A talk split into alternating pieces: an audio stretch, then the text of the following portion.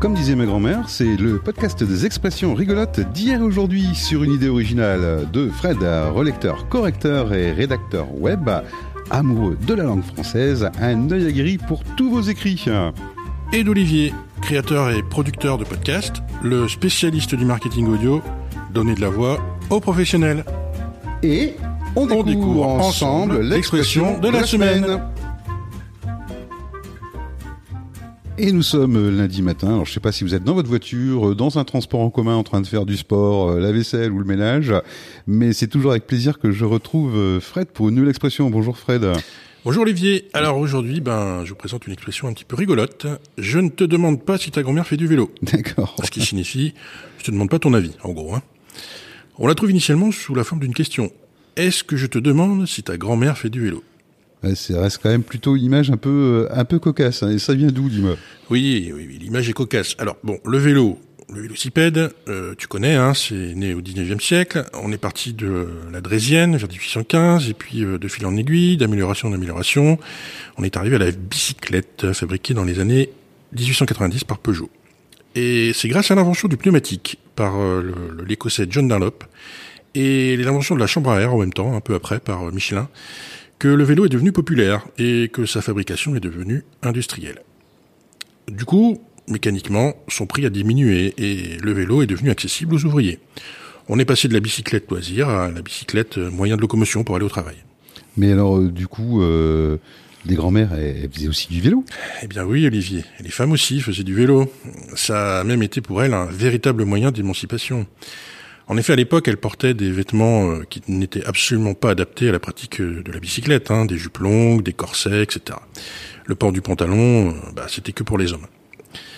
Et ben, les femmes se sont battues pour pouvoir porter le bloomer. Alors le bloomer, c'était une sorte de short féminin qui a été inventé en 1851 par une dame qui s'appelait Libby Miller et qui a été popularisé par la militante des droits des femmes américaine Amelia Bloomer, qui lui a donc donné son nom.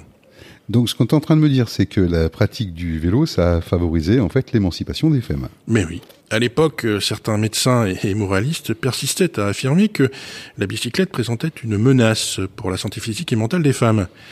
Ils disaient que ça encourageait au dévergondage et à l'exhibitionnisme. On pensait par exemple que chevaucher une selle et se mettre en mouvement dans cette position pouvait conduire les femmes à développer des pratiques masturbatoires. Et c'était absolument immoral à l'époque. On ramène vraiment toujours tout euh, à des choses plus ou moins grivoises. Et euh, bah, les grand-mères dans tout ça, alors? Eh bien, c'est une image assez cocasse hein, qui est provoquée par le décalage entre une femme âgée et les militantes pour les droits des, pour les droits des femmes, qui sont plutôt considérées comme jeunes. En fait, l'expression a été popularisée par une opérette qui a été créée en 1925 et qui s'appelait Les Trois jeunes filles nues. Une opérette? Oui. Alors, tu sais que dans les années 20, il y avait des cafés-concerts hein, où, les gens venaient assister au spectacle en, payant, leur consommation, en fait, et en mangeant. C'était comme le music hall, c'était très populaire. Et dans ces spectacles, on avait des opérettes. Euh, donc c'était des, choses à mi-chemin entre la pièce de théâtre euh, de boulevard et puis l'opéra. Donc Trois jeunes filles nues, c'est l'histoire d'une dame qui a placé ses trois nièces dans l'institution d'un ancien séminariste qui s'appelait Égésip. Celui-ci euh, bah, se retrouve en fait, c'est- en fait c'est un directeur de cabaret qui s'appelle les Folies Bocagères. Voilà. Et c'est à ces, à ces trois, trois jeunes filles, il leur fait répéter secrètement un numéro de nu. En plus, les trois jeunes filles font la connaissance de trois beaux officiers de marine lors d'une croisière sur un bateau. Bon, voilà, c'est un petit peu, un petit peu grivois. Ouais, Je vois bien, ouais, ça, ça doit être un sacré programme. Oui, bah oui, c'est le genre d'histoire qui passe très bien dans le cadre d'une opérette en fait. Hein. C'est plein d'humour et, et un peu polisson. Notons que dans cette opérette, le rôle d'un des beaux officiers était tenu par le jeune Jean Moncorgier, dans un de ses tout premiers rôles, et sera plus tard connu sous le nom de Jean Gabin. Le rôle du séminariste était tenu par un certain Dranem, de son vrai nom Armand Ménard. Donc euh, Dranem, c'est Ménard inversé en fait. hein. Alors lui, Dranem, c'était un chanteur et, et fantaisiste, très très très connu à l'époque. Il était désigné, euh, on, on le désignait sous le nom de le, le comique comique. voilà. Tout, le monde connaissait ses chansons en fait parce que c'était ce qu'on appelait des scies, hein, des, des ritournelles euh, comico-absurdes. On peut citer par exemple les petits pois ou le trou de mon quai. Une chanson sur les travaux du métro. Voilà. Je te laisse imaginer euh, ce qu'il y a dedans.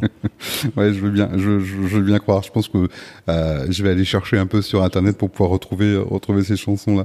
Et, et, et donc cette expression en fait, c'est un peu grâce à lui? Oui, bah oui, il a chanté la chanson de l'opérette, hein, Trois jeunes filles nues, dans laquelle il tenait le rôle principal. C'est une chanson si donc, hein, dont la première phrase du refrain c'est Est-ce que je te demande si ta grand-mère fait du vélo? Voilà comment cette expression rigolote a été popularisée. Eh bien, merci Fred pour cet épisode. Et on se retrouve quand, dis-moi? Eh bien, on se retrouve tous les lundis matins, dès 8h, pour un nouvel épisode de Comme disait ma grand-mère. Alors surtout, pour corriger, ciseler et booster votre référencement web, vous trouverez bien évidemment toutes les coordonnées de Fred dans le descriptif.